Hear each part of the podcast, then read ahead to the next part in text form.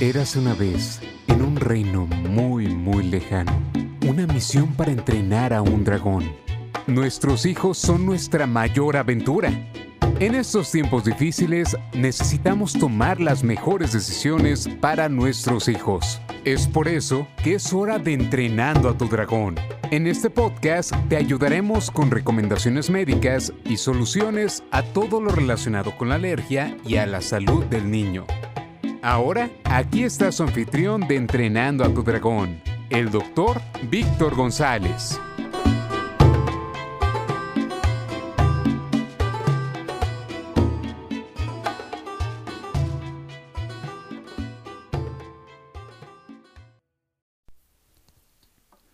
¿Qué? ¿Cómo están?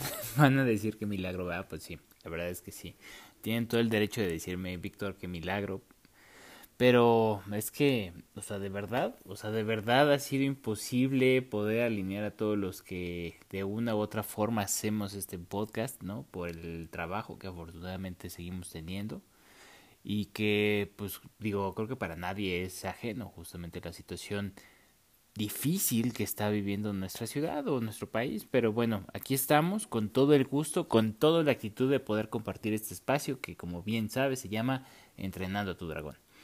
Y pues hemos tenido altas y bajas, la verdad. Eh, pues eh, hemos tenido algunos compañeros que se han ido, ¿no? Desafortunadamente por esta infección.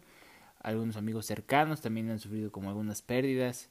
Han llegado nuevas personas, nuevas familias, nuevos individuos han llegado aún en esta situación de, de pues aislamiento y solemnidad y, y de de un ambiente un tanto agreste, tenemos que reconocerlo, pero nos da mucho muchísimo gusto saber de que pues la mayor parte de nuestros conocidos están bien, algunos han tenido esta infección desafortunada. Yo he tenido como ahí algunas falsas este alarmas, ¿no? Pero bueno, afortunadamente todo ha sido el, el hecho del susto, ¿no? Porque a la hora que hacemos las pruebas y demás, pues afortunadamente salen negativas. Pero bueno, pues mientras no nos toque la vacunada, pues tendremos que empezar a aprender a coexistir con esta realidad, ¿no? Que no es una nueva realidad y es una realidad que nos acompaña pues prácticamente desde hace un año y que pues eh, se puede hablar de otras cosas, ¿no? Porque la vida sigue. Y la vida sigue porque tiene que seguir, ¿no? Y porque en algún momento esto se va a acabar.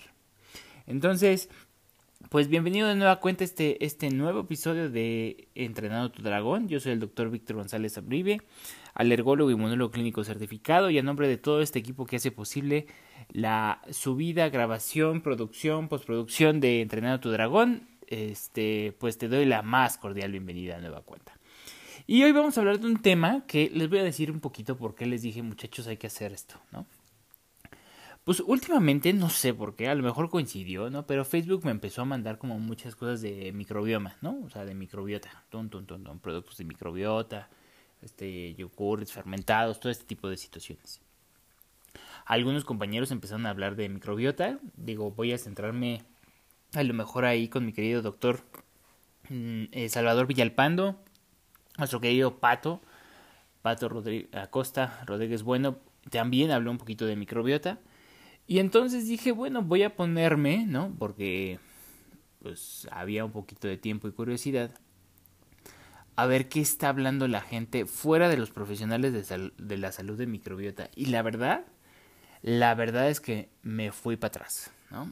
¿Por qué? Porque había una cantidad de imprecisiones, cosas que no tenían ningún fundamento, recomendaciones verdaderamente inadmisibles que dije, bueno, creo que sumado a lo que están haciendo mis otros compañeros, pues vale mucho la pena poder hablar justamente de este tema, ¿no?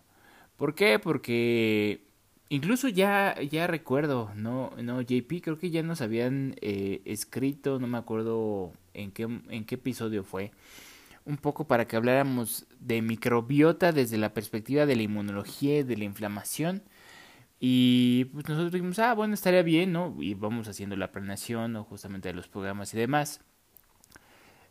Pero creo que al día de hoy, después de lo que vi, y está en redes sociales bajo ningún control, creo que es preponderante, ¿no? O sea, sí esto es un hecho que dije, muchachos, tenemos que hablar de esto, porque la verdad está de miedo. La verdad es que sí hay, hay muchas cosas que digo, no puede ser que gente o personas, ¿no? Digo, no vamos a, demeritar a lo mejor su trabajo de comunicación o su intención de comunicar, que digo, yo quiero esperar o infiero que ha sido buena o es con el mejor deseo, pero pues siempre que vas a hacer una recomendación que va a impactar en tantas personas, ¿no? O que de una u otra forma va a tener una modificación en la, en la salud y el estilo de vida de los demás, pues hazlo con el mejor conocimiento científico que se pueda, ¿no? Siempre basado en evidencia. Y pues la verdad es que lo que encontré, la realidad es que no mucho fue basado en evidencias, lo cual pues obviamente me parece un tanto de irresponsabilidad. Entonces, el día de hoy vamos a hablar de microbiota microbiota desde la perspectiva inmunológica y pues vamos a ir tocando algunas cosas que hacemos y no hacemos, ¿no? que nos ayuda al día de hoy poder cambiarte o transmitirte por qué ahora hacemos algunas cosas que anteriormente no hacíamos, ¿no? Y por qué ahora, híjole, nos cuesta muchísimo trabajo dar el antibiótico y preferimos a veces eh, aguantarnos tantito antes de poder incidir o hacer alguna acción que nos permita modificar la misma. Entonces, sin más por momento, JP, vamos a nuestro ejercicio de reflexión.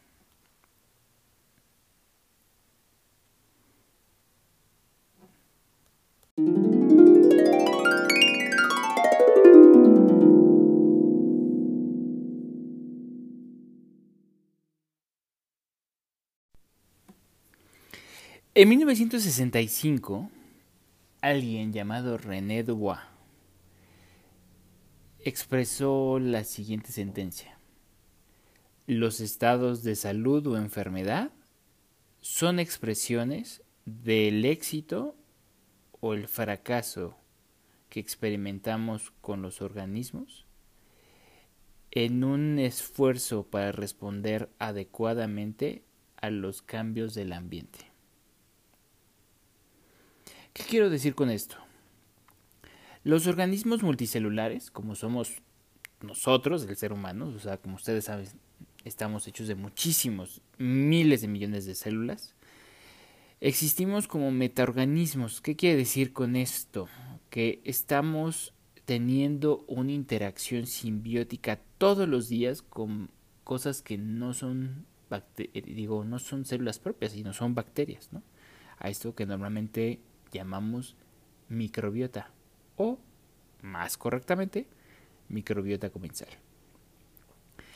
Hay una composición estimada de más o menos 100 trillones de células, ¿no? Más o menos, ¿no?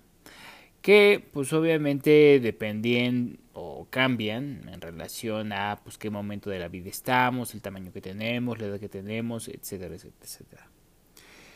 Pero bueno, más allá de esto, ¿no? Eh, al día de hoy sabemos que somos más bacterias que células humanas, lo cual hace que ese 100 trillones de células, pues obviamente cambie, ¿no?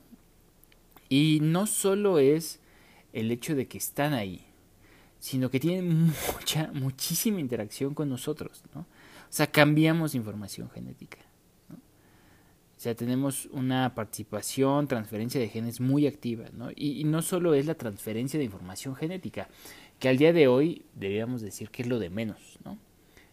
El problema es que esa interacción genética o la presencia de que estos amigos estén aquí hace que muchas cosas, muchos procesos de la fisiología humana, es decir, de cómo funciona el cuerpo humano, depende enteramente del estímulo de las poblaciones de ciertas bacterias, parásitos y virus, y por qué no decir hongos, en algunos casos, que promueven o estimulan ciertos factores o ciertas características de nuestras células para que ejerzan un mejor funcionamiento. Esto es complejísimo, ya te, ya te imaginarás si me estás siguiendo el hilo de, de esta historia que estoy tratando de contar, de que las interacciones con estas comunidades de microbios, que incluyen bacterias, hongos, virus y algunos otros protozoarios, pues obviamente es brutalmente compleja, ¿no? Y al día de hoy, pues se ha estado poniendo de moda porque pues se está estudiando y se está tratando de comprender algunos caminos. Yo diría, sabemos muy poco, al día de hoy sabemos muy poco, pero lo que sabemos es fundamental. O sea, esa poca información que al día de hoy tenemos, sabemos que hace injerencias y cambian en muchas ocasiones historias naturales de la enfermedad, ¿no? Entonces, entre los últimos años, ¿qué ha pasado? Que pues el concepto de la inmunología ha sido revolucionado justamente para entender esta, este rol preponderante y revolucionario que hace la microbiota en la inducción, educación y función por ejemplo, del sistema inmunológico. Esto no es algo nada más que se haya estudiado en seres humanos, que eso obviamente no nos interesa. Esto se, ha estudiado en muchísimos mamíferos. Ya lo habíamos adelantado en alguna otra ocasión. El sistema inmune está compuesto de una red muy, muy, muy, muy compleja, donde encontramos pues, dos grandes brazos, que es el sistema inmune innato y adaptativo, los cuales están interrelacionados en una capacidad verdaderamente extraordinaria de adaptarse y responder, responder a pues pruebas, ¿no? o, exámenes, vamos a ponerlo así, de muy diversa índole. O sea, no solo es frente a los bicharrajos, sino también a muchas otras cosas que incluso muchas de ellas son inertes, ¿no? Y colectivamente esta red celular o de glóbulos blancos que ya habíamos hablado, ¿no?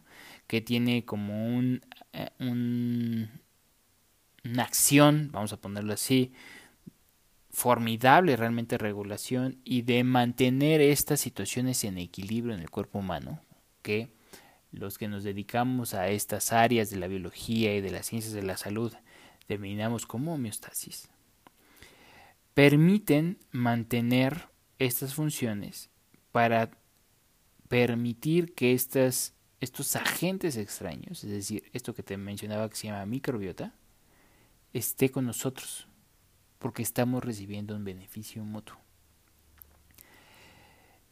El desarrollo de estos, estos brazos bien definidos del sistema inmune, y particularmente algunos asociados con la inmunidad adaptativa,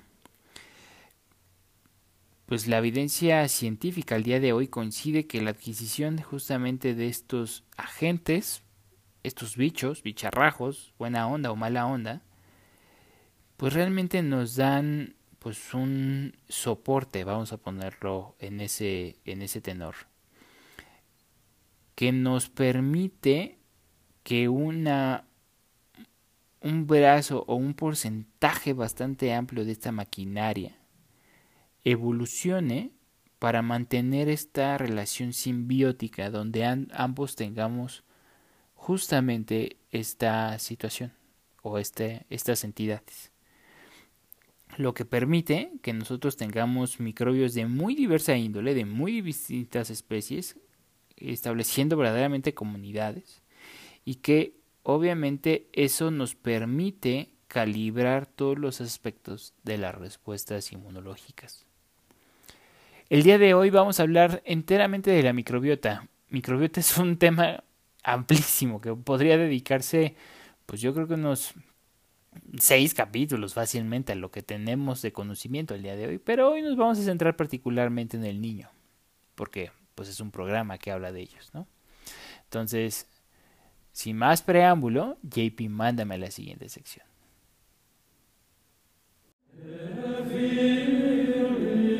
La santa unción.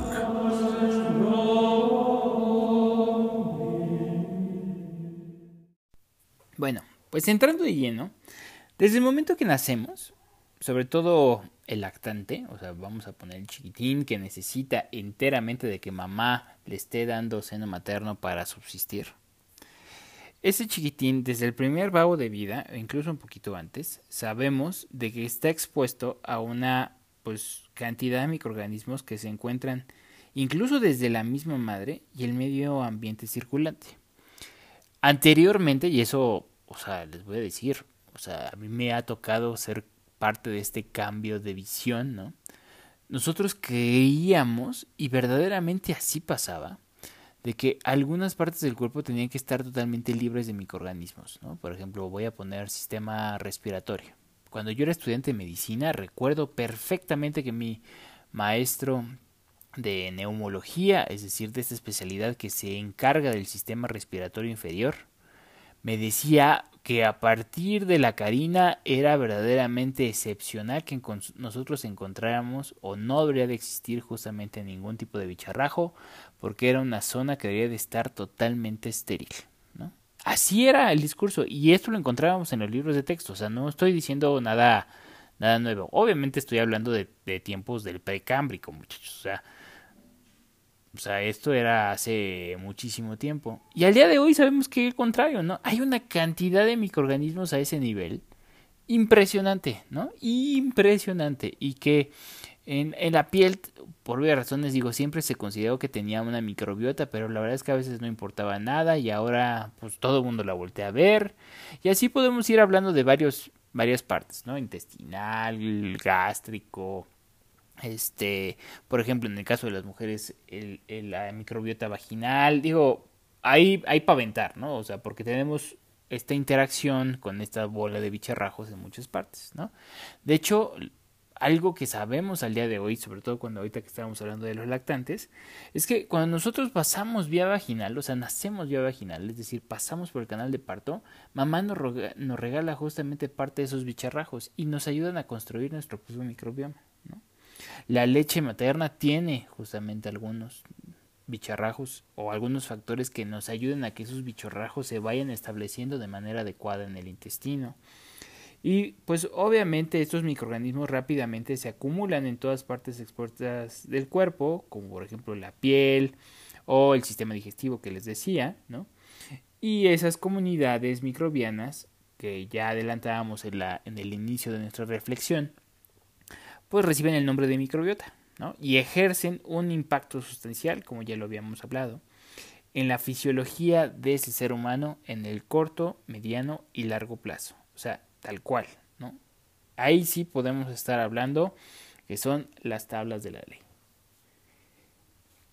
¿Por qué? Porque pues ejercen muchísimo en el desarrollo y la función de la inmunidad y el metabolismo de los seres humanos. Por ejemplo, se estima que en conjunto el número de células bacterianas asociadas en el cuerpo, o sea, que viven con nosotros, es casi 10 veces superior al número de células humanas. Es decir, nosotros somos más bacterias que, células humanas. Se va a escuchar raro, pero la realidad es que es así, ¿no? Y en conjunto, toda esta totalidad de microorganismos, incluidos los genes, que obviamente, o esa información genética que tienen estos microbios, pues eh, junto con las interacciones eh, ambientales constituyen este otro gran término que se llama el microbioma, ¿no? Y pues por ejemplo, se estima que los genes microambientales que están contenidos justamente en estos bicharrajos eh, superan el número de genes humanos que contenemos en todas nuestras células constitutivas, es decir, hay mucho más información genética de bacterias de las que hay propiamente de células humanas. Y pues si lo viéramos nada más en, en estos escenarios muy, muy reduccionistas, que no deberíamos de centrarnos en eso, pero si además nos, nos vamos ahí, pues la información genética microbiana es casi 100 veces superior a lo que hay en un chiquitín. No solo es la diferencia de cantidad, como ya lo adelantaba, también es la, la, diferencia en cuanto a interacción y eso hace que este, esta conversación se nutra muchísimo porque ahí podemos hablar de muchos puntos. ¿no? ¿Con qué nos debemos de quedar de ello? Que los datos actuales indican que el microbioma evoluciona durante la vida, o sea, no siempre va a ser el mismo. Y eso es algo muy importante y que justamente como les adelantaba en la primera sección, o sea, me llama mucho la atención porque muchas de estas personas creen de que debemos de tener siempre las mismas tipos de bacterias y eso no es cierto. ¿Por qué? Porque tú cambias de manera diferente, ¿no? O sea, a lo mejor tú puedes estar viviendo en un momento en un lado y después cambias a otro lado y ya tu microbioma cambió, ¿no? O sea, si vives en un entorno rural o un entorno citadino, va a cambiar este tipo de situaciones. Si empiezas a comer más una cosa y vas a cambiar otra cosa, pues cada, en cada uno de los alimentos, que recuerdan que ninguno de nuestros alimentos son estériles, pues hay diferentes tipos de bichos, ¿no? Y obviamente eso provoca que estas poblaciones cambien durante la vida y van a influir en la salud y en la enfermedad por obvias razones. Ahora, el conocimiento previo que tenemos de los microorganismos y que hay sobre esta situación alrededor del cuerpo, ¿cómo lo sabemos? Bueno, se basa en pues ciertos métodos, vamos a ponerlo así, muy específicos para cultivar los microorganismos. O sea, ¿qué, ha hecho la comunidad científica o la comunidad médica? Pues obviamente ha, cultivado cuánto agujero existe en el, en el cuerpo humano, ¿no? O sea, agarramos justamente mediante a veces unos hisopos o algunos otros dispositivos y podemos a cultivar a ver qué, qué tipo de bacterias están creciendo ahí en situaciones totalmente libres de enfermedad. Obviamente, si me sigues en esto, te darás cuenta de que en un principio pues estábamos súper limitados porque hay muchísimas variables, ¿no? Que hayas tomado de manera adecuada la muestra, que la bacteria crezca, que el medio de cultivo sea el adecuado, ¿no? Y pues obviamente es, es una acción laboriosísima, pero verdaderamente laboriosísima. Afortunadamente, las nuevas técnicas moleculares han revolucionado la identificación de cómo nosotros identificamos estos, estos microorganismos y nos permite ahora, de manera mucho más fácil, agruparlas en comunidades complejas para que o para poder estudiar justamente cómo interaccionan con el cuerpo humano. Por ejemplo, hay una técnica que se llama reacción de cadena de polimerasa, por mencionar algunos, la secuenciación de ácidos nucleicos obviamente ha cambiado mucho en los últimos años, si nos centramos en los últimos 15, pues la forma en la cual ahora vemos qué información genética pues ha cambiado pero brutalmente, ¿no?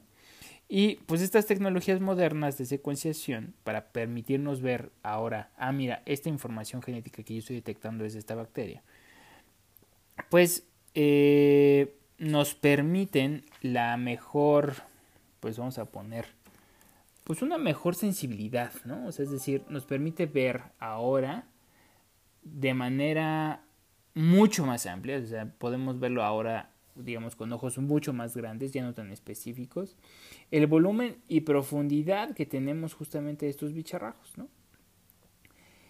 Y ahí hablamos de otras, este, de otros conceptos que la verdad es que no me voy a meter mucho ahí. A mí me gusta muchísimo porque, pues como ustedes saben, yo estudié ahí algo de, metagen de, de inmunogenética, pero pues ahí podemos hablar de cosas llamadas metagenómicas, metagenómicas no este, dirigidas, metatranscriptómica, proteómica, metabolómica, bla, bla, bla, bla. Digo, ahí no, no, no nos vamos a centrar porque no es motivo de, esta, de este podcast. Si quieren en algún otro rato este, o en algún otro episodio hablamos concretamente de estas áreas nuevas de la genética genómica y biología molecular. Es interesantísimo, verdaderamente interesantísimo, pero donde verdaderamente me quiero centrar es en el desarrollo de la microbiota en la primera infancia. ¿no? Entonces, ¿qué sabemos hoy? Hoy, hoy, hoy. Bueno, los estudios nos sugieren que la placenta y el el feto están expuestos a organismos desde la vida intrauterina, segundo gran cambio. ¿no? Nosotros creíamos, porque verdaderamente así lo creíamos, que mientras estábamos dentro del bicharrajo, digo, dentro de la panza de nuestra mamá, no tendríamos ni un solo bicharrajo, éramos niños estériles, ¿no? Completamente estériles y que pues si nosotros hacíamos cultivos ahí no íbamos a encontrar nada, ¿no? Y que incluso muchas de las cosas que tenía ese chiquitín cuando estaba dentro de panza de mamá eran para mantenerse justamente libre de gérmenes. Y hoy sabemos que no, o sea, hay, hay bicharrajos que están creciendo cuando nos estamos formando y que son importantísimos justamente para que en esa exposición muy controlada se puedan establecer algunos procesos de, construcción y de funcionamiento, es decir, de fisiología de ese chiquitín. Por ejemplo, en el caso de, las, de los prematuros, que como ustedes saben, puede ser alguna alguna situación donde pues obviamente se adelanta el nacimiento de ese pequeñín, pues una de las primeras causas justamente de prematurez es el sobrecrecimiento de infecciones por parte de mamá, ¿no? O que llegan ciertas bacterias que normalmente no deberían de estar, ¿no? ¿Por qué? Porque eso hace que se infecten estas cosas que llamamos nosotros membranas fetales, es decir, como la bolsita, el apnios y algunas otras estructuras, y obviamente eso provoca pues que, pues que se rompan, ¿no? Se rompan, se adelanten y obviamente que cambie un poquito pues el momento en el cual íbamos a salir de la vida intrauterina a obviamente a la vida posterior, ¿no? Entonces, es solo para poner, por ejemplo, un ejemplo, ¿no? De cómo estos, estos bicharrajos pueden mover, por ejemplo, un elemento tan fundamental como es la vida, ¿no? El inicio de tu vida, ¿no? Aunque podríamos estar hablando que el chiquitín, pues ya está vivo, ¿no? Está vivo desde el momento que está ahí dentro de panza de mamá. Pero en el momento que naces, es decir, que vienes de este medio totalmente húmedo y protegido dentro de la panza de mamá hacia afuera, pues depende enteramente de una alteración o no, en la mayor parte de las veces, del microbioma. Así de trascendente es este, este, este tema.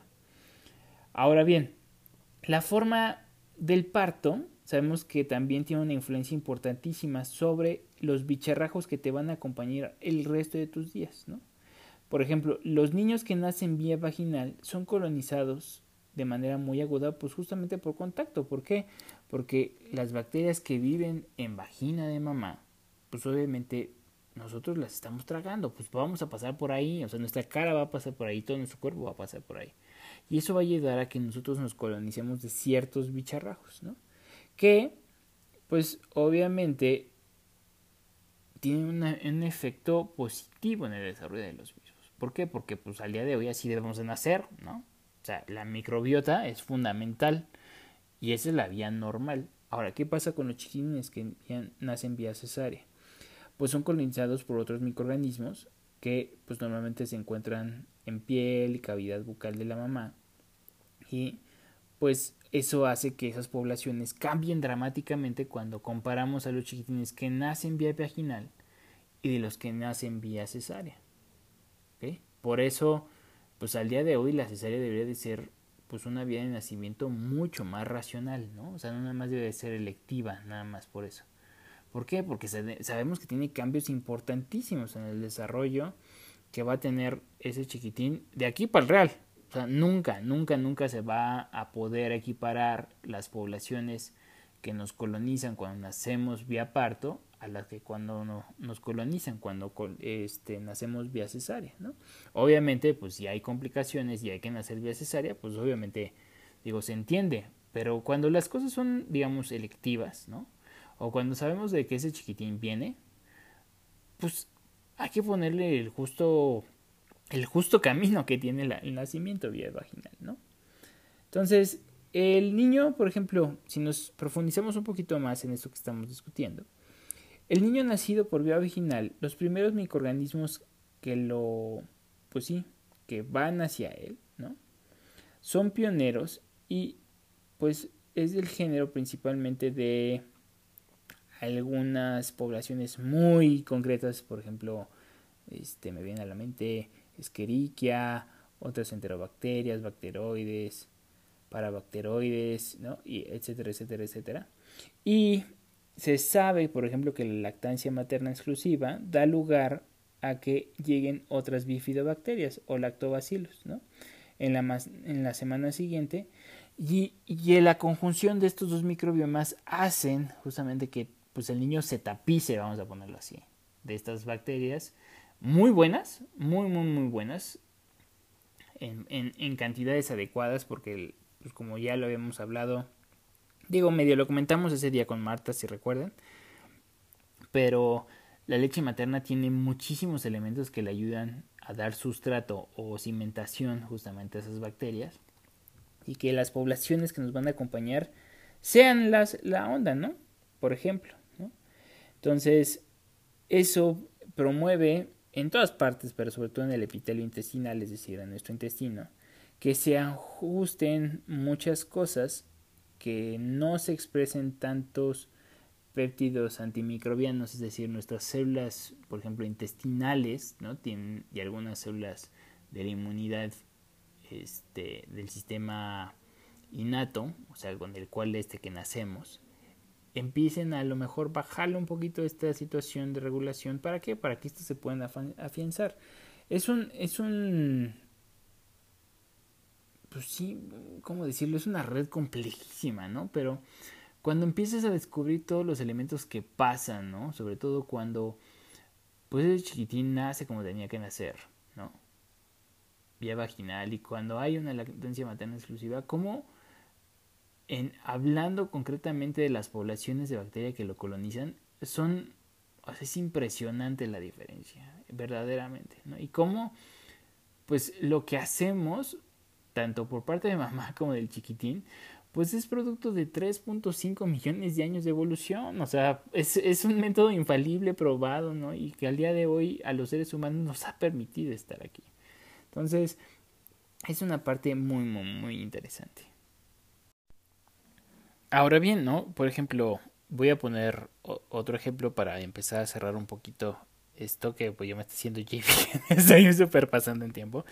Es que, ¿qué pasa por ejemplo con el lactante, ¿no? El prematuro, el chiquitín prematuro, el que nace probablemente de cesárea y por ello pues está colonizado por otros tipo de bicharrajos, ¿no?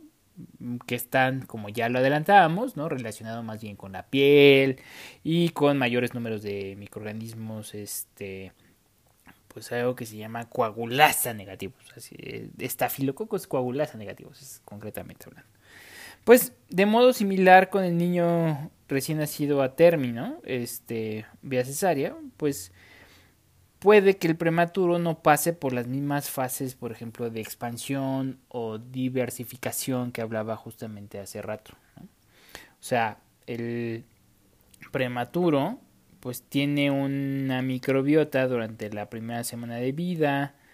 Este, no están del todo claro algunos casos, por ejemplo, de maduración, pero pues se retrasa, por ejemplo, la alimentación, este, pues tal cual, ¿no? Bienteral, a veces porque los chiquitines están súper inmaduros o hay mucha inestabilidad y entonces hay que ponerle soluciones y entonces obviamente todo eso va cambiando la forma en la cual pues estos, estas poblaciones pues se afianzan en el chiquitín y por eso pues el, la tormenta perfecta es que seas prematuro y que no seas alimentado con seno materno o con leche materna, ¿no? Porque, porque al día de hoy la fórmula más notentumas que tú quieras este, citar, ¿no? Esas carísimas si quieren que tienen 20 mil cosas, o sea, no se compara lo que tiene la, la, leche materna, ¿no? Porque no tiene muchos factores de crecimiento, no tiene muchos factores de coagulación, no tiene muchos eh, factores de, de cimentación que le permiten pues que se dé este terreno muy fértil donde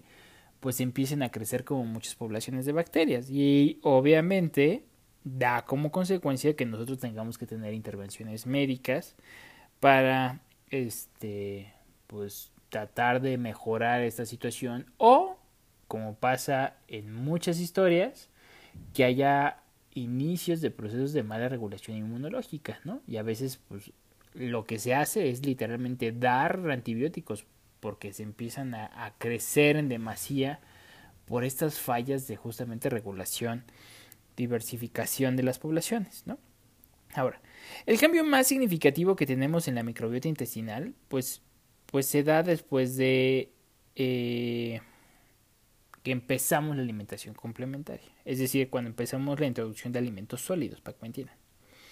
A medida que se produce la transición de que un chiquitín sea alimentado únicamente por leche materna a una alimentación con alimentos sólidos que tengan ya pues, muchas otras cosas como polisacáridos complejos, este, que pueden ser de origen animal o vegetal, la microbiota pues obviamente empieza a remodelarse hacia una composición más madura que se empieza a parecer ya a la microbiota de un adulto. ¿no? Conforme se va cambiando esto, se va modificando el potencial metabólico del microbioma para apegarse a los cambios de alimentación. ¿Qué quiero decir con esto? el microbioma del recién nacido está enriquecido por muchísimos genes, ¿no? Y hacia los cuatro meses de vida cambia a una, este, a una mayor abundancia de genes que nos ayudan a tener estas enzimas que nos ayudan a la lactosa, ¿no? ¿Por qué? Porque pues de una otra forma es prepararse a la ingesta de leche, ¿no? Hacia los 12 meses se produce otro gran cambio, ¿no? Donde, pues por ejemplo, cuando analizamos la información genética que se está poniendo ahí en la en la en el microbioma de este chiquitín, pues vemos que se está expresando una mayor cantidad de enzimas que nos ayuden a digerir, por ejemplo, carbohidratos complejos, ¿no? Por ejemplo, ¿no? ¿De qué nos está hablando? De cómo la presencia de estos bicharrajos o estas poblaciones nos ayudan, por ejemplo, con procesos digestivos plenos, por la naturaleza de lo que ya estamos consumiendo. Entonces, por eso les digo, la microbiota es la onda, ¿no?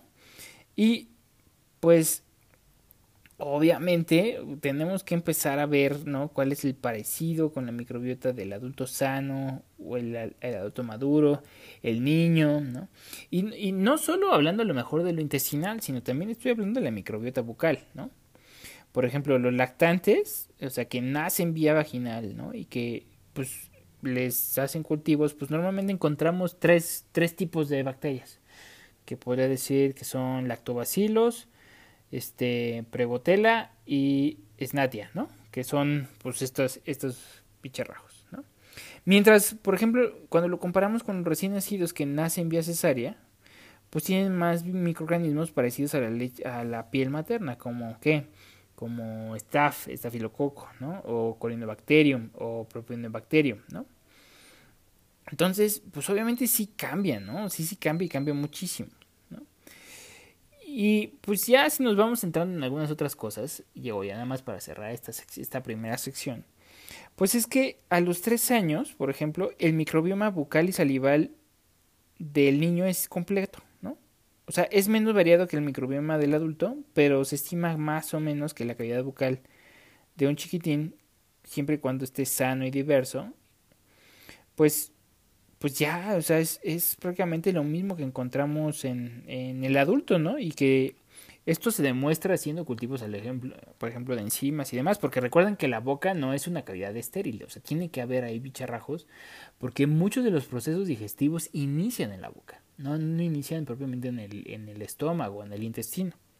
Entonces, es, es, este, por ejemplo, muy importante también la salud bucal del chiquitín, con situación que a veces no, no, no volteamos a ver, ¿no?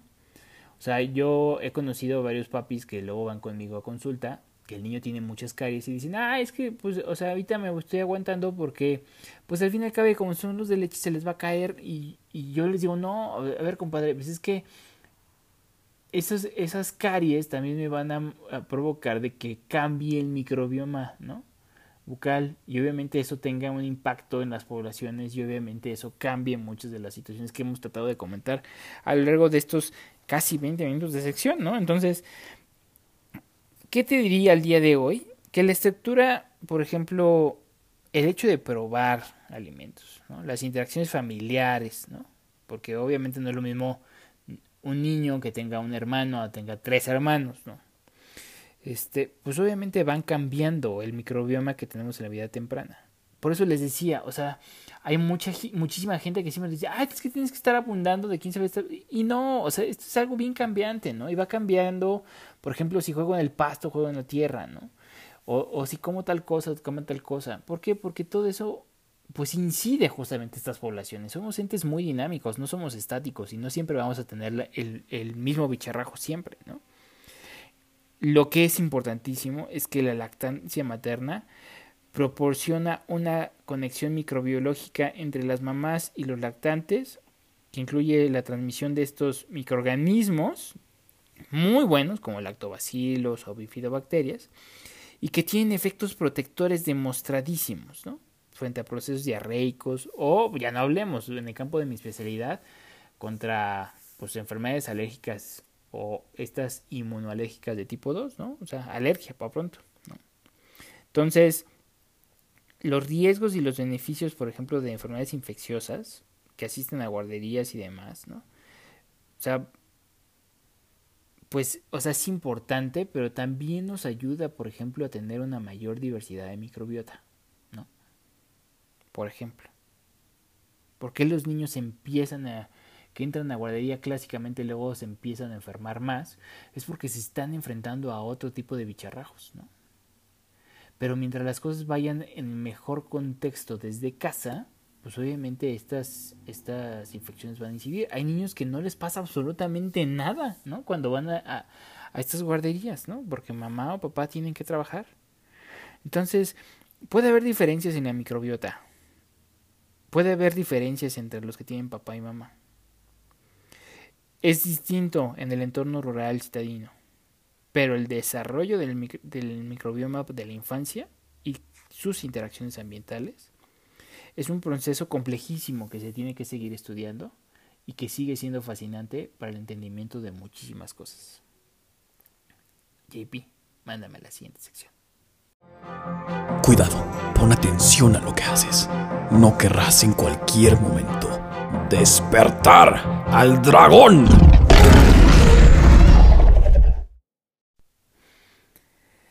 Pues ahora en esta sección, digo, pues sí, normalmente hablamos de las cosas cuando salen mal, ¿no? Pero bueno, tengo que también ir comentando con algunos puntos que ya hemos señalado, ¿no?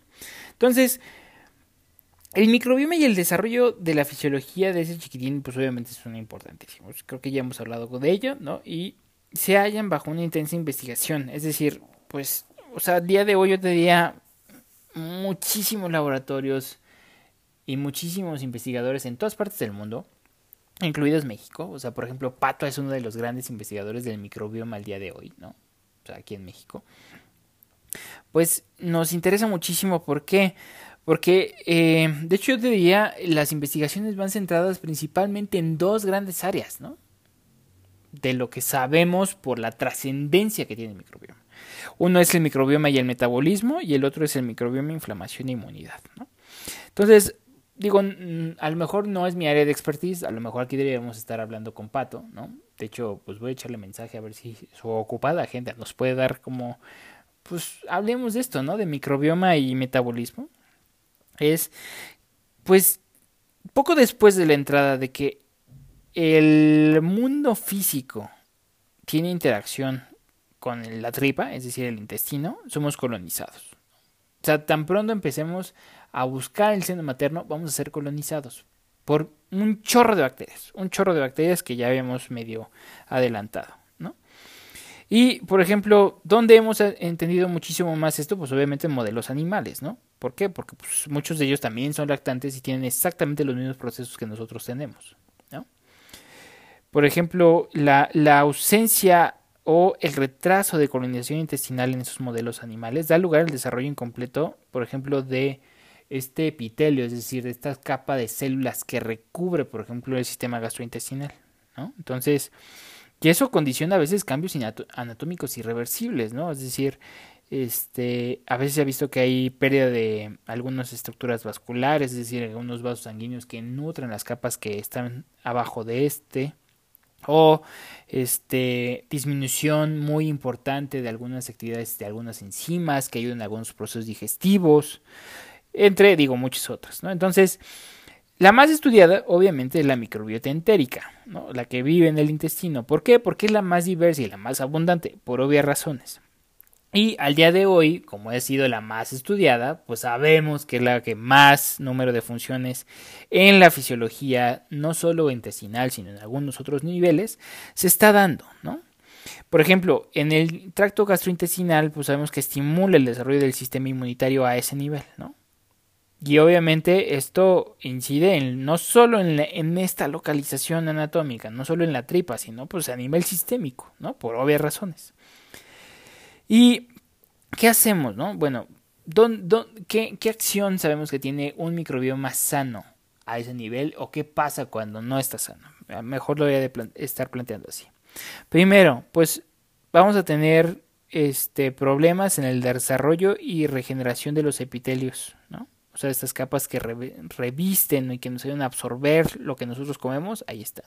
Entonces, eso pues incide en la digestión de algunos carbohidratos muy complejos, ¿no? Sobre todo que son este, de origen vegetal, como sus polisacáridos este, complejos, como la fibra, por ejemplo, ¿no? Este, la producción de vitamina y algunos otros cofactores. O sea, hay algunas vitaminas que sabemos que al día de hoy son enteramente producto del desarrollo o el crecimiento de estas bacterias, por ejemplo, vitamina K, el complejo B, ¿no? Pues obviamente pues casi toda la producción depende de los bicharrajos buena onda que tenemos a ese nivel. O el metabolismo de algunos otros que se llaman genobióticos, ¿no? Que incluyen este pues algunos eh, fármacos ahí relevantones, ¿no? O la estimulación del metabolismo local y sistémico, ¿no? Incluido, algo muy importante, el almacenamiento de lípidos. O sea, ciertas poblaciones que viven en el intestino sabemos que tienen injerencia en cómo se van a metabolizar estos lípidos.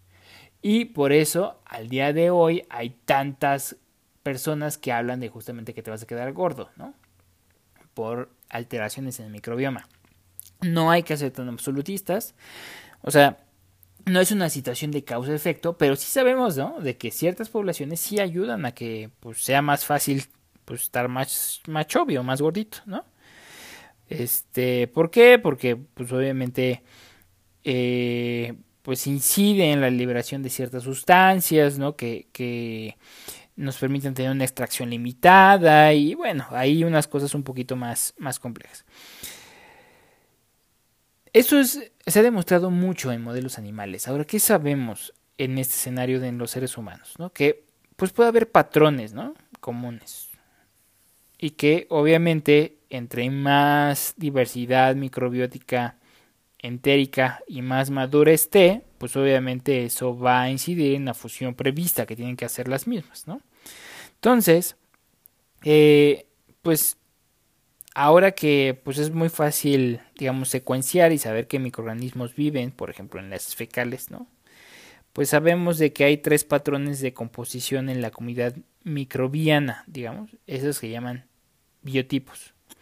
Es decir, tiene que haber fundamentalmente tres bacterias, ¿no? O sea, tres grupos de bacterias. Bacteroides, prebotela y ruminococos, ¿no? O sea, ¿por qué? Porque estos son como nuestros centinelas, ¿no? O sea, son, son el hecho de que estén ahí nos hace ver, ¿no? De que las cosas seguramente van a estar bien.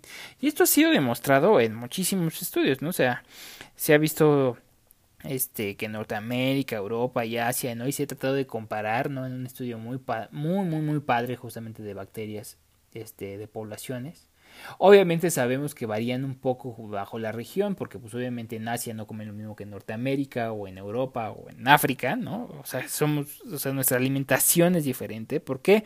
Porque tenemos diferencias culturales y dietéticas, ¿no? Pero, pues estos biotipos maduros y estables, o sea, el hecho de que estén estas tres, hacen que las cosas cambien, ¿no? ¿Por qué? Porque y esto se vio en un estudio padrísimo donde pues algunas bacterias patógenas como por ejemplo E. coli o Escherichia coli o Clostridium pues viajaba muchísimo, bajaba muchísimo porque había mejor vigilancia inmunológica. Ahora, si nos centramos por ejemplo en el otro escenario, ¿no? En, en microbioma, inflamación inmunidad, pues eh, pues son muy importantes, o sea, ya, ya, ya lo adelantamos, pero el desarrollo de mucho de la tolerancia inmunológica y el mantenimiento de global de la inmunidad depende enteramente de qué bicharrajo está viviendo contigo. Y por muchísimo, ¿no? Porque ya lo habíamos visto en, en algún otro episodio, pero nuestros dos brazos de la inmunidad, concretamente si nos centramos en este brazo de la inmunidad innata, o sea, este, todos estos componentes del sistema inmunitario con el cual está listo desde el momento que nosotros nacemos, pues reconoce todo de manera genérica, ¿no? Es decir, ellos no les interesa ver, ah, sí, mira, fíjate, esta es subespecie de esta bacteria que me está condicionando. No, no, o sea, ellos ven así como, ah, bacterias, ¿no? Y sabemos que en la forma de que de esta identificación genérica, el hecho de que este brazo de la inmunidad esté identificando ciertos patrones, pues va a provocar de una u otra forma que esta situación de organización del sistema inmunológico, o sea, estos mensajes que se echan de los, los unos a los otros, como son las citocinas o las quimiosinas, se da una interacción mucho más estable, ¿no? Y eso provoca entonces que se genere un ambiente tolerogénico, es decir, por ejemplo, esto lo vemos mucho a nivel intestinal, eh, eh, y se ha demostrado muy, de manera muy, muy, muy padre con unas células pues, casi recientemente descritas, no tienen mucho tiempo que han estado aquí con nosotros dando guerra, que se llaman las células sinatas linfoides.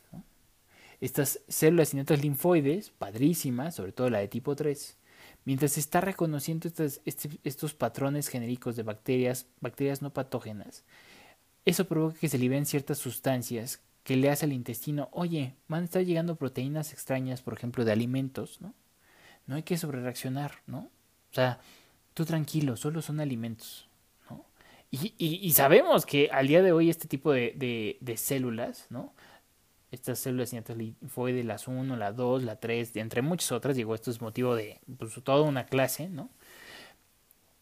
Ayudan en la buena orquestación de estos mensajes de que haya muchísimo menor riesgo de, por ejemplo, alergia alimentaria. Digo, por poner uno de los tantos ejemplos, ¿no?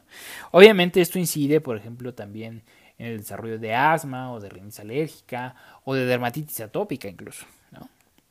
Entonces, eh, también, ¿qué, ¿qué se da?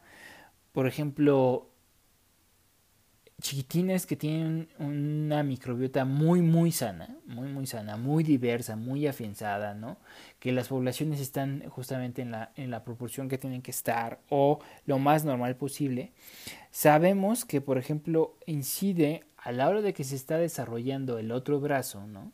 El, el que sí se va construyendo en relación a, los bicharrajos que nos vamos enfrentando, que es el sistema inmunodaptativo. Las células T y las células B pues obviamente tienden a ser mucho menos propensas a tener esta situación de autorreactividad. Y eso se ha demostrado en algunos estudios muy interesantes que no tienen mucho tiempo de empezar a haber surgido.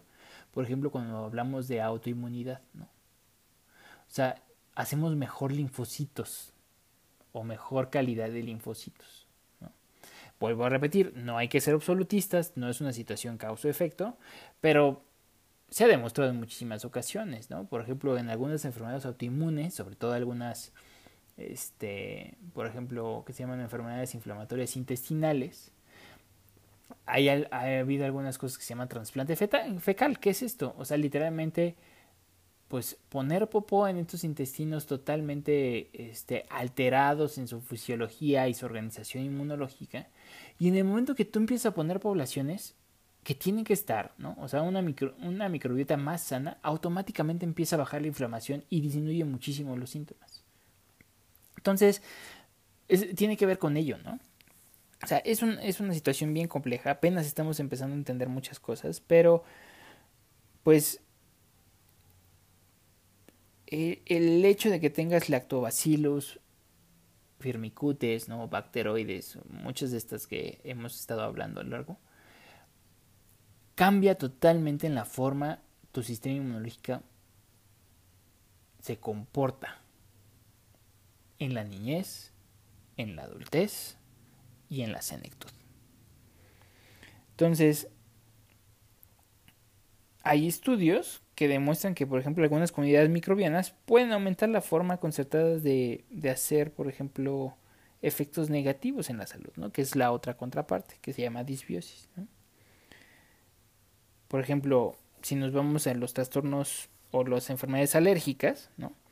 por ejemplo, el microbioma de la piel, pues se sabe que los chiquitines que a lo mejor no fueron este alimentados con seno materno por alguna situación, porque mamá no pudo, o que nacieron vía cesárea, pues ellos tienen mayor crecimiento de, pues, este, de bacterias como se llaman estafilococos dorados, Staph aureus o Staph y por algunas sustancias que producen estas bacterias cuando residen en piel, hacen estímulos que favorecen mayores exacerbaciones o presentaciones más graves, por ejemplo, de la, de la enfermedad alérgica en la piel más común que existe, que se llama dermatitis atópica. Digo, por poner uno de los tantos ejemplos, ¿no?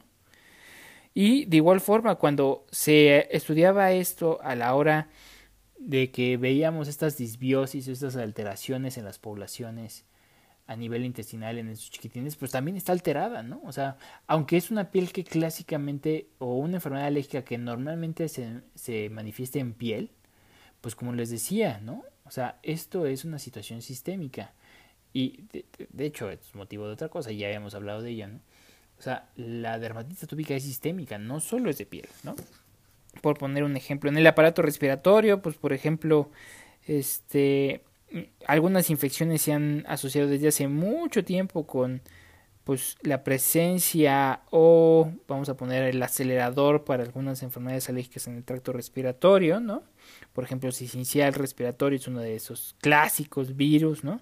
Que pues sabemos que si están presentes, ¿no? O si llegan o infectan, pues eso provoca exacerbaciones, por ejemplo en asma, ¿no? Por ejemplo con rinovirus tipo C. Pero pues ya también hay evidencia de que niños que tengan un microbioma, aún teniendo esta enfermedad muy sano, aun cuando llegue el virus, normalmente no es suficiente para condicionar una exacerbación. Por poner un ejemplo, ¿no? Entonces, pues la microbiota, por ejemplo, del aparato respiratorio, pues también es importantísimo, ¿no? Y hay diferencias muy significativas. Hay algunos estudios muy antiguos, muy, muy antiguos, que por ejemplo cuando se colonizaba por, por ejemplo, tres bicharrajos muy clásicos, ¿no? Por, asociados siempre con enfermedades respiratorias tanto superiores como inferiores, como esa Haemophilus influenza, Moraxella catarralis o Streptococcus pneumoniae, se asociaba con un mayor riesgo de asma ¿no? en la infancia. Y pues obviamente estos bicharrajos, estas bacterias, tres en particular, pues obviamente se han, se han tenido una estrecha, muy estrecha relación con exacerbaciones asmáticas. ¿Por qué? Porque pues también veíamos que había hiperreactividad, algunos componentes del sistema inmunológico se volvían más, más, este, más problemáticos, ¿no? Digo, hay muchísimas, muchísimas, muchísimas cosas, ¿no? Entonces, esto es motivo de muchísimas pláticas, pero lo que quiero decirles es que pues está estudiando. Y este estudio nos está permitiendo tener cada vez mayor evidencia de cómo la microbiota o el microbioma tiene factores protectores importantísimos para el desarrollo de algunas enfermedades y el establecimiento de su causa. ¿Por qué? Porque también incide la forma en la cual se expresa el sistema inmunológico y la información genética, y esto es motivo de otra plática que se llama epigenética. Entonces, la presencia de estos hace que la forma en la cual estos genes se prenden y apagan por esta comunicación que adelantábamos se dé de manera más sencilla o de manera más natural y juegan un rol protector preponderante que te va a ayudar durante toda la vida. JP, mándame la siguiente sección. Ante tus siervos y ante el poder divino otorgado por nacimiento y alta cuna, te nombro monarca y protector del reino.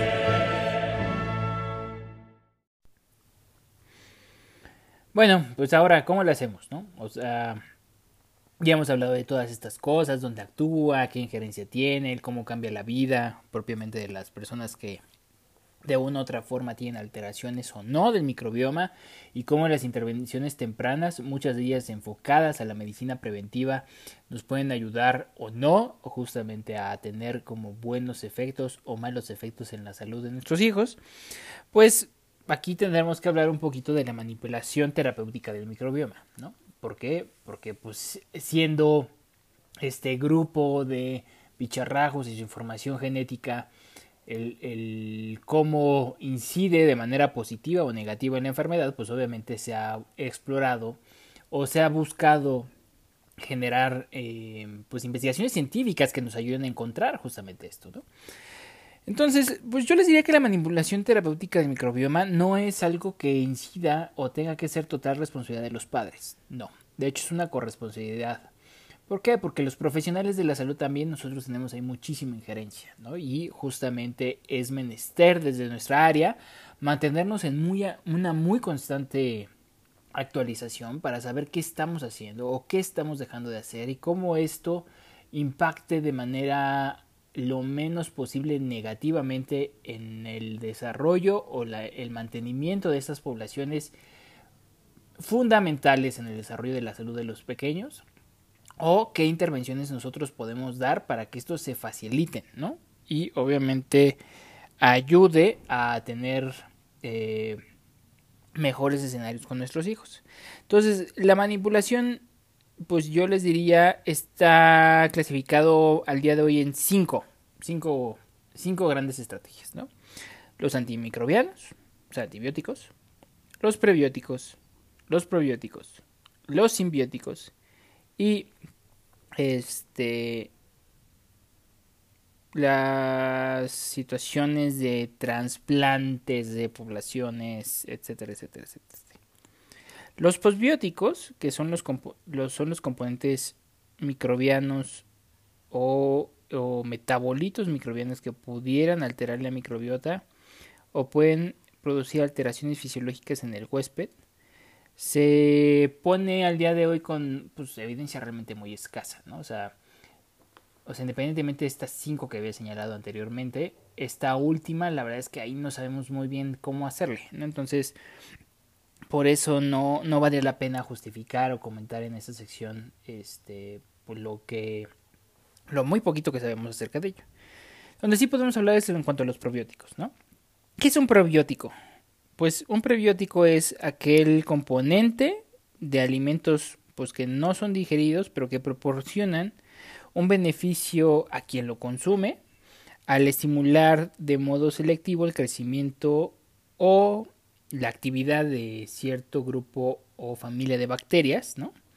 En el colon y de esta manera, pues mejora la calidad del huésped. Es decir, eh, es cosas que yo le voy a dar a mi chiquitín y cuyo único beneficio sea el hecho de desarrollar o estimular un poquito más justamente ciertas poblaciones de bacterias. Para eso son los prebióticos. Entonces, pues mientras que los antibióticos reducen algunas proporciones de la microbiota, o sea, porque no solo le va a pegar a los bicharrajos malos, sino también a los buenos, los prebióticos se dirigen a promover el crecimiento de estos microorganismos beneficiosos. Y concretamente los más utilizados, pues obviamente son los bifidobacterias o lactobacterias. Típicamente, si hablamos de los prebióticos, pues son, son carbohidratos, ¿no? Son oligosacáridos, o sea, son, son carbohidratos muy chiquitines, que pueden ser metabolizados en algunos, en algún rango en, el sistema gastrointestinal de esos chiquitines, pero, este, pues, sí ayudan para que sea parte constitutiva de la microbiota, ¿no? O sea, vamos a ponerlo en este sentido pueden no solo estimular el crecimiento de ciertos bicharrajos deseables o bicharrajos buenos, sino que también pueden ser catabolizados para que nos den como algunos productos o resultados finales de ese producto de metabolismo con algunos este, efectos benéficos, ¿no? Por ejemplo, ha habido muchos estudiados, pero por ejemplo, pueden darnos un poquito de energía o le pueden dar un poquito de energía al epitelio intestinal, es decir, esta parte que recubre el intestino, o este, por ejemplo, los, los oligosacáridos que hoy están súper de moda, que se encuentran en el en estado natural en el en leche materna, ¿no? Y que le han empezado a agregar cada vez más a las fórmulas infantiles precisamente por esta situación, pues es otro ejemplo, ¿no? ¿Cómo administramos los probióticos? Bueno, pues, eh, pues se pone justamente tan pronto se espera el brote de crecimiento de bacterias. Es decir, no se han establecido con mucha claridad, no tenemos muchos estentos de cuánto tiempo el hecho de darlo nos va a dar, pero se recomienda justamente administrarlo cuando estamos dando justamente como estos, estos bicharrajos para que obviamente se terminan de afianzar, ¿no? O cimentar y que lo que nosotros queremos es que esa población se quede con nosotros un muy buen rato, ¿no? Muy, muy, muy, muy buen rato. Entonces, eh, al día de hoy, por ejemplo, muchos lactantes, ¿no?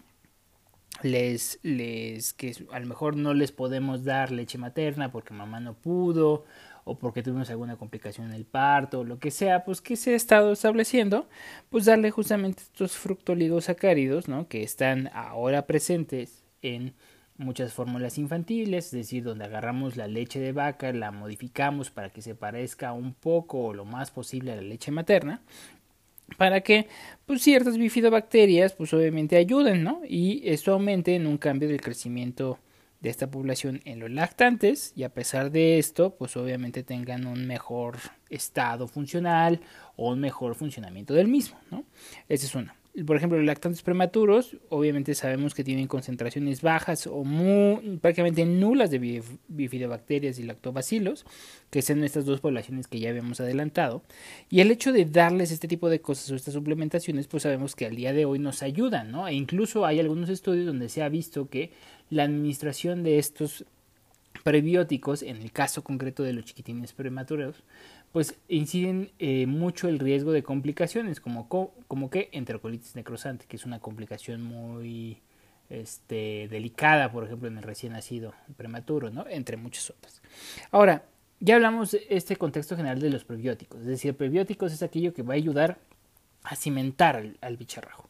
Ahora vamos a hablar de los probióticos. Y los probióticos, popularmente lo que son, son microorganismos viables. Es decir, estamos dando bicharrajos buena onda que presentan o que ya han tenido demostradamente eh, efectos benéficos justamente en la población, justamente después de su administración.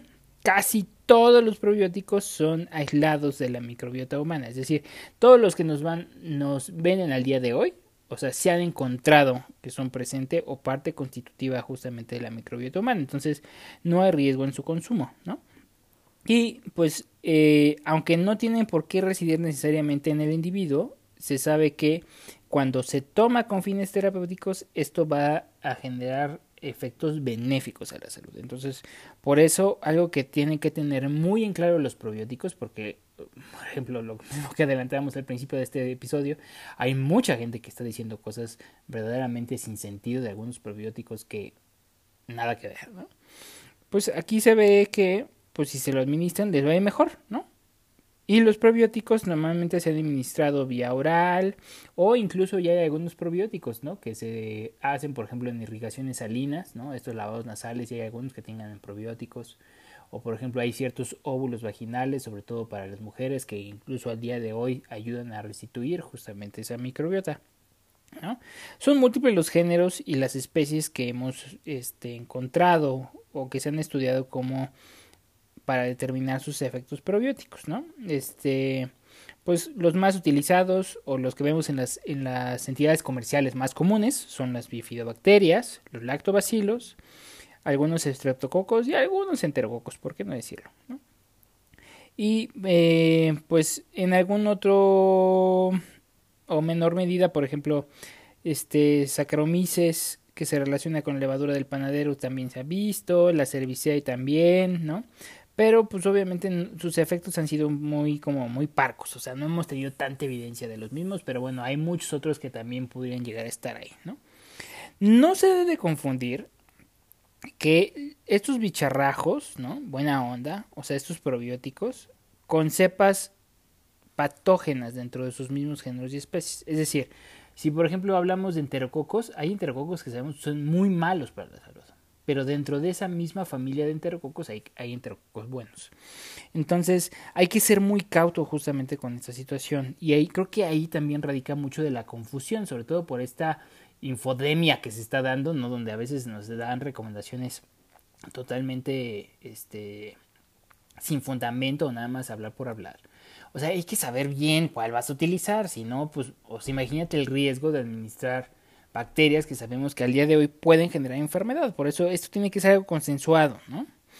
Y eh, realmente no se ha visto mayor tema, ¿no? O sea, si te pasas, lo que más te puede pasar es a lo mejor hay una diarreíta, pues que normalmente se denomina, ¿Y en qué momentos los, los damos? Pues los damos en muchas cosas. A veces da como complemento también a la lactancia, ¿no?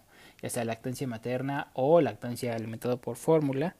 En algunas otras ocasiones, por ejemplo, y ese es uno de los cambios más importantes, eh, en el campo de la pediatría, concretamente en el área de mi especialidad, cuando nosotros damos este y tenemos que dar algún antibiótico por alguna enfermedad diarreica, pues se da porque porque sabemos que el hecho de que tú estés suplementando con, con concentraciones constantes de esto autolimita en gran medida la diarrea y obviamente eso ayuda a que la, también la tolerancia a la vía oral y la limitación del cuadro sea muchísimo mayor. Entonces ahora pues literalmente combates fuego con fuego, ¿no? Si es una situación bacteriana y tenemos que dar algún antibiótico, o incluso algunas otras ocasiones causadas por virus, donde como es el mayor parte de las enfermedades diarreicas en los niños son causados por virus, no tanto por bacterias, pues saber que dar probióticos en dosis este, constantes y bien estipuladas ayude a limitar el cuadro y que justamente pues la resolución de estos mismos sea más importante. Por ejemplo, ¿dónde más? En alergia, ¿no? Por ejemplo, algunos chiquitines que tienen alergia alimentaria, ¿no? O que tienen estos problemas gastrointestinales muy importantes, a veces los apoyamos justamente con, con estos eh, eh, probióticos, perdón, para pues ayudarle a, aportarle mayor cantidad de estos bicharrajos buena onda y que eso nos ayude a mantener un ambiente este tolerogénico a ese nivel, ¿no? Entonces, hay, hay muchas razones, ¿no? Donde o causas por las cuales podemos llegar a utilizar los probióticos y eh, pues normalmente hay que saber qué dosis le vas a dar, ¿no? Porque bueno, te puedes pasar un poquito, pero normalmente si lo hacemos de manera consensuada, nos vamos a nos va a ir mejor, sin duda, ¿no? Aunque se han administrado pues muy ampliamente los últimos años este probióticos bacterianos, las pruebas de su eficacia, pues la verdad es que a veces no nos da para tanto, ¿no? Pero bueno, sabemos que han mostrado este de manera pues un tanto consistente o muy consistente justamente el efecto benéfico que sirve el dar ciertas poblaciones que a nosotros nos interesen que lleguen en situaciones, por ejemplo, patológicas específicas, es decir, cuando tenemos ciertos tipos de enfermedades. Entonces, los estudios indican que, por ejemplo, en algunos de estos casos, por ejemplo, la diarrea asociada a antibióticos, pues reducen la frecuencia y la duración, como ya lo habíamos hablado, ¿no? Este, por ejemplo, ciertos eh, lavados nasales con probióticos al día de hoy saben que reducen tanto la incidencia de inflamación que tienen algunos pacientes con rinitis alérgica. Digo, hay muchas cosas que se podrían comentar aquí, ¿no? Y el otro punto es que ¿qué onda con los simbióticos? ¿no? Los simbióticos son combinaciones de un probiótico, es decir, aquel normalmente carbohidrato que me va a ayudar a la cimentación del bicharrajo, con un prebiótico, es decir, con un bicharrajo. Y se han eh, utilizado especialmente este, por el probiótico, no tanto por, por esta combinación, ¿no? Hay muchísimos, ¿no? Donde se ha visto esto. Los más utilizados han sido lactobacilos, ¿no? Y la realidad es que sí se han visto reducciones significativas en el caso de algunas infecciones, ¿no? Como neumonía, donde más se ha estudiado en, infecciones cutáneas, es otro ejemplo, ¿no? Por ejemplo, en, niños con dermatitis atópica, este, pues sobre todo no dermatitis atópica leve, sino algunas moderadas o graves, utilizamos a veces estos, estas combinaciones de simbióticos y la verdad es que va bien, ¿no? Va, va, van bien y han estado demostrando cada vez mayor justamente su efectividad. Y ahora, en cuanto a los antibióticos, y con esto me centro, ¿no? El antibiótico hay que recordar que es un antibiótico, aunque lo damos para ciertas poblaciones en específico, que nosotros sospechamos justamente que está causando la infección, sea respiratoria, sea gastrointestinal, o sea de la índole o localización que nosotros queramos, de una u otra forma va a pegar o no a ciertos a ciertas poblaciones que están ahí. Entonces, también las vamos a reducir. ¿A qué voy con ello? Los, eh, eh, esta microbiota es como irse a sentar en un vagón del metro que esté lleno. O sea, si llega un bicharrajo patógeno y no hay lugar, no se va a poder sentar, por lo tanto no se va a poder cimentar, no va a poder proliferar. ¿Por qué? Porque ya todos los lugares están ocupados. Podrá estar a lo mejor ahí parado, pero, o sea, no va a estar cómodo, no, no va a estar en esta situación justamente que le permita más fácilmente su distribución, ¿no? Entonces, ¿a qué les, les diría este, con ellos? Y esto queda como mensaje y me viene muy bien este tema para terminar de, de cerrar este episodio. La mayor parte de las infecciones en los seres humanos son virales. Son muy pocas, realmente muy pocas, las situaciones en las cuales a veces hay que dar antibióticos. Si tú como papá crees que cualquier infección, ya sea respiratoria y o gastrointestinal, tiene que tratarse con antibiótico, estás condenando de una u otra forma a tu chiquitina que se ha tratado por un desastre. Obviamente esta recomendación no aplica para todos, porque por ejemplo hay algunos chiquitines que tienen algunos otros problemas, por ejemplo llamados inmunodeficiencias primarias, bueno, ahí hay que tener en otro contexto, pero o sea, son los menos, ¿sí me explico? La mayor parte de las infecciones, sobre todo en los primeros 5 años de vida, se van a curar sin antibiótico. Entonces hay que ser muy cauto en, en qué antibiótico hay que dar. Y a veces a mí me, me, me enoja muchísimo, ¿no? Por ejemplo, que son infecciones de garganta común y corrientes y les dan verdaderas bombas de antibióticos, ¿no? O sea, amplio espectro, potencia amplísima. ¿Por qué? Porque vas a incidir en todo esto que hemos tratado de comentar. Entonces, las infecciones los primeros cinco años, pues sí, a nadie nos gusta ver a nuestro hijo enfermo. A nadie, ¿no? Y creo que todos los que somos papás nos parte el alma justamente ver a nuestro chiquitín o chiquitina cuando el dragón no se siente bien y no está en óptimas condiciones. Pero nos toca ser pacientes y nos toca confiar. Si tu médico al más mínimo moco o a la más mínima evacuación diarreica te está soltando luego, el antibiótico, a tu petición expresa o a, a la petición de él, lo más probable es que a lo mejor no estemos haciendo las cosas bien, ¿no? O sea, no quiero decir que no, nunca debes dar antibiótico. O sea, no, hay que darlo cuando hay, hay que darlo, pero no tiene que ser una práctica rutinaria. Porque cada vez que nosotros hacemos modificaciones ahí, volviendo a la analogía del metro, empezamos a dejar espacios vacíos que pueden ser ocupados por otro tipo de bacterias, que a lo mejor no ofrecían o ofrecen los mismos efectos benéficos que me ofrecían las anteriores, las que yo barrí justamente por la situación de el antibiótico.